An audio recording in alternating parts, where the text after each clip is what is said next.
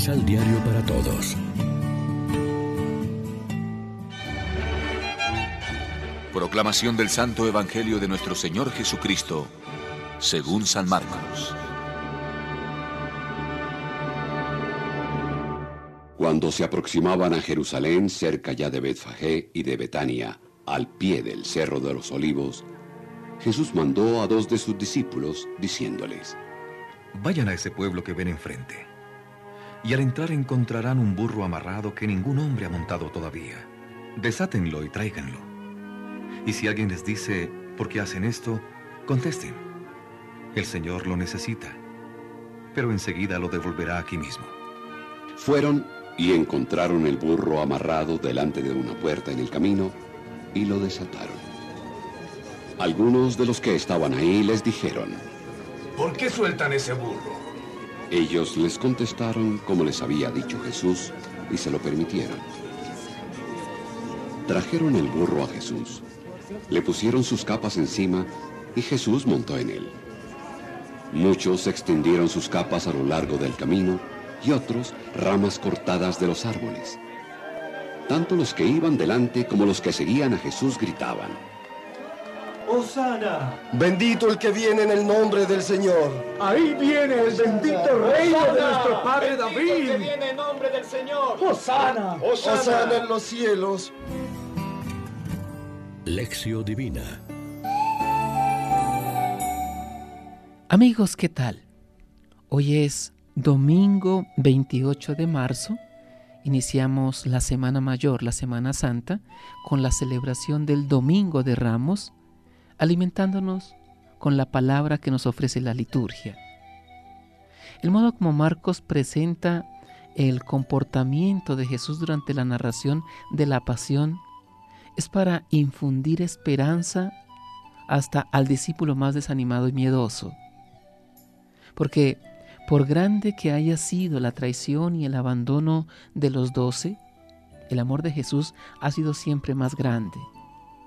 En la hora del anuncio de la huida de los discípulos, ya advierte que lo esperen en Galilea, incluso sabiendo que se daría la traición, la negación y la huida, cumple el gesto de la Eucaristía. En la mañana de Pascua, el ángel a través de las mujeres envía un mensaje a Pedro que lo negó y a todos los que huyeron. Deben encontrarse en Galilea. Allí donde todo había comenzado, allí comienza todo de nuevo. La falla de los doce no provoca una ruptura de la alianza sellada y confirmada en la sangre de Jesús. Marcos pone de relieve la presencia de las mujeres que siguen y sirven a Jesús desde Galilea hasta Jerusalén. Marcos usa tres palabras para definir la relación de las mujeres con Jesús. Seguir, servir y subir. Ellas seguían y le servían a Jesús y junto con otras mujeres subieron con él a Jerusalén. Son las tres palabras que definen al discípulo o discípula ideal. Son el modelo para los otros discípulos que han huido.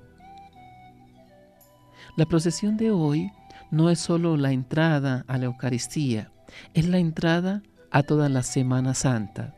Cada Eucaristía la iniciamos con una introducción, pero el día de hoy es especial recordando la entrada de Jesús cuando llegó a Jerusalén para su semana decisiva.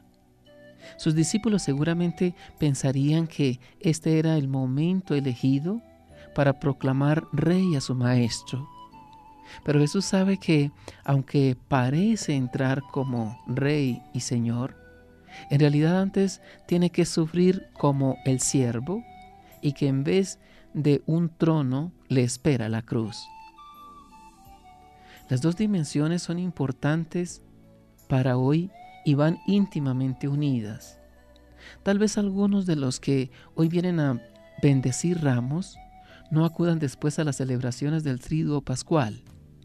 Por eso es bueno que se unan a la celebración de hoy el recuerdo de la muerte con la lectura de la pasión y también el adelanto de la resurrección que aparece en varios textos y se escenifica de alguna manera en la procesión. Reflexionemos. ¿Cómo seguir, servir a Jesús y subir con Él para corresponderle con fidelidad a su amor? Oremos juntos. Señor Jesús, te rogamos por el hombre que lucha con la muerte y ese mal que amenaza la encrucijada de nuestro mundo inhumano y que el pecado oprime como el amo del esclavo. Señor Jesús, somos el hombre que no hiciste para morir. Líbranos de la tiranía y concédenos encontrar en ti la vida verdadera. Amén. María, Reina de los Apóstoles, ruega por nosotros.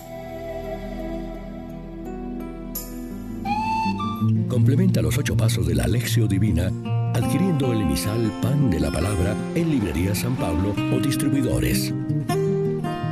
Más información www.sanpablo.co Pan de la Palabra. Vive la reflexión.